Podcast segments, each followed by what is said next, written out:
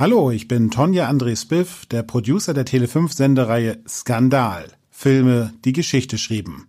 Ausgewählt und kommentiert werden alle Werke von Regisseur Oskar Röhler. In diesem Podcast spricht er in jeder Folge mit Autor und Filmjournalist Joachim Bessing jeweils über einen Skandalfilm, über seine Bedeutung, seine Entstehung, die Darsteller und natürlich darüber, was an diesem Film denn skandalös ist. Jetzt geht es los. Viel Spaß beim Zuhören. Wünscht Tele5.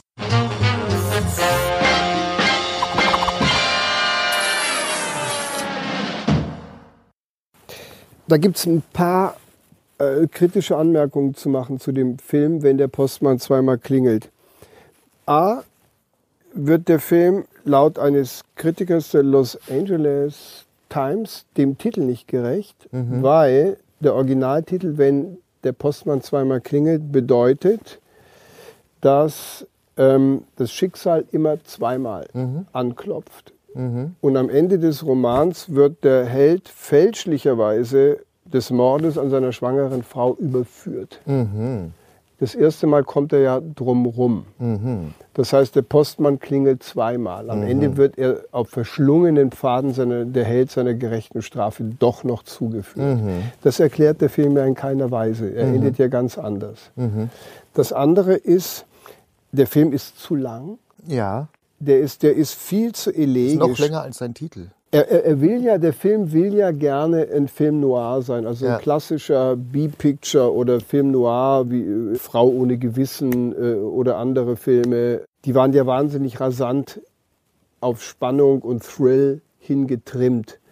Dieser Film hat irgendwie sowas, so als würde man so das halbe Leben von denen erzählen. Der hat sowas Elegisches, hat sowas Roadmoviehaftes irgendwie und dadurch wird der so, wird der so verleppert der sich meiner mhm. Meinung nach so dann finde ich auch, äh, ist es keine, äh, das waren immer femme fatale Geschichten, die, die, die man damals erzählt hat. Also die Frau hat den Mann in den Abgrund gerissen. Mhm. Die war so perfide und böse und war so manipulativ, dass sie ihn zu Fall gebracht hat und im, im schlimmsten Fall sich selbst auch noch mit. Mhm. Ich fand auch die Besetzung Jessica Lange eigentlich völlig falsch, mhm. weil ich A, die Frau erstens mal, auch wenn sie vielleicht damals so ein Supergroupie war, wenn ich sie heute sehe, nicht besonders anziehend finde. Ich finde, mhm. sie kann keine tollen Blicke setzen. Mhm. Ich finde, sie ist auch überhaupt nicht provokativ. Ich glaube, sie ist gar keine Schauspielerin. Ja, aber sie hat nicht diese Attitüde, die manche haben, die sich dann hinstellen und sagen, hier bin ich so mhm. irgendwie. Äh, und das hat sie alles gar nicht. Sie ist wie so eine verschüchterte Hausfrau, die dann immer im Hintergrund steht und so um die Türecke so ein bisschen rumlugt. Na, guckt er mich gerade an. Und dann fällt er in Shining-mäßiger Manier irgendwie über sie Augen rollend äh, äh mhm. her und, und, und knallt sie irgendwie gegen, die, gegen das harte Holz und, und mhm. nimmt sie. Mhm. So im klassischen Sinne des, der Worte nehmen. Ja. Er nimmt sie, das hat mir ja vorher immer gesagt. Nimm mich, nimm mich. Mhm. Und, sie nimmt hin. also das ist irgendwie, ist es so eine bisschen merkwürdige Melange. Ja. Und ich, ich weiß immer nicht, solche Filme, also wenn dann schon solche Filme, dann schaue ich mir lieber Brücken am Fluss an. Das ist irgendwie genau das Gleiche, aber irgendwie ohne den ganzen Schmarrn.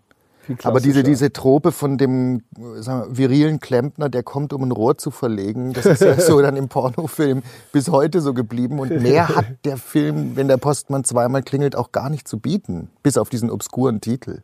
Man hat dem äh, den Nicholson ja vorgeworfen, dass er so wahnsinnig utriert und dass er sein ja. Shining eigentlich überhaupt ja. nicht mehr richtig Schauspieler, ja. sondern nur noch mit den Augen rollt. Ja, Wobei ich ja, äh, wie heißt dieser Film, wo er den herzkranken Viagra-Patienten spielt? Das war super. Der war doch ganz toll. Gut, mit Diane Keaton. Hat man ihn ja 20 Jahre pausieren lassen. Hat Großartig. das alles wieder, ich sag mal, auf, auf Anfang genau. gesetzt. Gestellt. Und ich habe jetzt neulich ein Interview gelesen in der amerikanischen Filmzeitschrift. Es erscheint vor allem so zu sein, wie er in dem Diane Keaton-Film ist. Weil da ging es nämlich auch um diese berühmte, wenn der Postmann zweimal klingelt Szene in der Küche. Und er gibt dann also zu, obwohl ja alle wissen, er hat so einen riesigen Schwanz und so weiter und ist so wahnsinnig äh, äh, viril. Ist das so, ja? Ja, ja, das ist wohl irgendwie in Hollywood das Diktum. Er hat, dann wird dann auch genau beschrieben, die Reporterin kommt in sein Schlafzimmer und er zeigt ihr das also tatsächlich auf der einen Seite der Matratze, wo er immer liegt, auf Hüfthöhe so eine Art äh, Grube ist in die Matratze eingegraben, weil sein Schwanz so groß ist und er schläft auf dem Bauch, sagt er dann so wissend. Ich bin Bauchschläfer. Dass es im Prinzip sich in den Schaumstoff der Matratze so eingefräst hat. Er nennt das dann auch The Dent.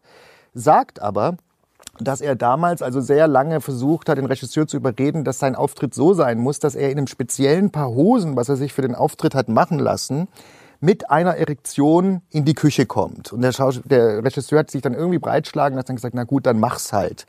Und dann war es wohl so, dass er im Hinterzimmer stand und die ganze Zeit versucht hat, äh, eine Erektion zu bekommen. Es klappte nicht. Es lag an Jessica Lange. Genau, es, nicht klappt, geklappt es klappte, äh, es lag und vielleicht auch zu viele Leute im Raum oder keine Ahnung. Auf jeden Fall, also diese Szene ist für ihn heute eher so schmunzelnd zu sehen, weil er damals eben zeigen wollte, was für ein unglaublich charismatischer Schauspieler er ist und es dann nicht funktioniert hat. Ne? Einen tollen Arsch hat er aber auch gehabt, muss man Absolut. sagen. Absolut, er ist sowieso ein sehr gut aussehender Mensch. Er hat, er hat so was wahnsinnig Viriles. Also man wartet im Grunde genommen nur drauf, dass er, dass er wie so ein Raubtier über die herfällt und, genau. sie, und die, die Sachen vom Leib reißt. Und er zeigt, aber das ist Schauspielerarbeit, da hat er garantiert den Regisseur überredet, er zeigt bis zum Schluss keine Gemütsregung. Ja, ja, ja. Erst im allerletzten Moment, mhm. wenn seine schwangere Frau tot im mhm. Straßengraben liegt, mhm. dann wird seine Brust durch ein Schluchzen erschüttert. Ja. Das, das ist natürlich der emotionale Höhepunkt, den er da markiert in, in dem Film für sich. Nee, aber jetzt nochmal zurück auf die, auf die Skandalträchtigkeit von dem Film. Ich finde den Film ja in erster Linie überhaupt nicht skandalös. Das war so ein typisches Produkt made à la Hollywood. Aha. Alle paar Jahre bringen sie gut oder schlecht so einen Film noir raus. Aha, aha. Sie bringen immer im Stil ihrer Zeit so ein Vehikel raus und das war natürlich auch ein absolutes Star-Vehikel, Jack Nicholson. Und das war halt meiner Meinung nach so ein ganz klar geplantes, spekulativ aufs Publikum geschieltes Produkt, was dann halt eigentlich nicht aufgegangen ist. Mhm. Es muss aber irgendwas und hinterlassen haben, weil in meiner Jugend in den 80er Jahren war dieser Film überall. Es das war die, aber diese Bettszene. Es war die ganze Zeit die Referenz, war immer so, uh, wie in der Postmann zweimal klingelt. Also es, ja, der galt ja. so als der Schmuddelfilm. Diese lange Vergewaltigungsszene, die kam ja relativ äh, überraschend. Mhm. Die kam ja aus Deus Ex Machina. Und du findest sie doch auch ganz gut, hast du gesagt. Die Szene selber war, war habe ich mir gerne angeguckt. Ja. Mhm. Was, was genau findest du an der jetzt? Die Passion, oder? Ach ja, wenn ich mal ganz ehrlich bin, ich, ich teile ja das gar nicht äh, so. Die haben dann, der Kritiker hat dann geschrieben, der Film wäre unglaubwürdig, weil Nicholson halt nur Nicholson spielt. Mhm. Aber ich habe eigentlich den Film nur aus dem einzigen Grund wirklich gerne bis zu Ende angeguckt, weil halt Jack Nicholson Jack Nicholson spielt. Mhm. Weil ich, weil ich mir das einfach gerne angucke. Mhm. Ich finde ihn halt einfach geil. Ich finde ihn auch super. Man, man schaut ihn immer gerne. Also ich finde A, der Film ist ein Star-Vehikel. Und dadurch hat er schon allein seine Berechtigung, dass es mhm. einen Jack Nicholson-Film mehr auf dieser Welt gibt, finde Mhm. ich. Mhm. Und dann finde ich, gibt es ja immer so Schauspieler, die man unbedingt wieder haben will. Mhm. Das ist eigentlich ein Film, der auf dem letzten Platz landen müsste, also auf zwölf.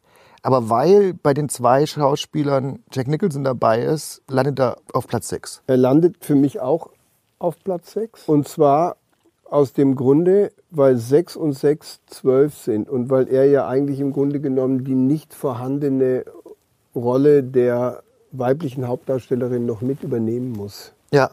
Er spielt für zwei. Es ist eigentlich Jack Nicholson in einer Doppelrolle. Ja, und deswegen. Was nochmal ein ganz anderes Licht auf diese Vergewaltigungsszene wirft. Außerdem geht es in dem Film ja hahaha auch um Sex. Deshalb heißt er auch, wenn er zweimal klingelt.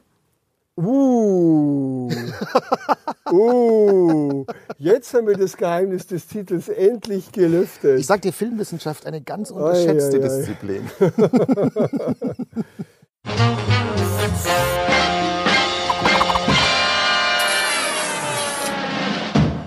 Das war der Tele5 Podcast mit Oskar Röhler. Skandal. Filme, die Geschichte schrieben.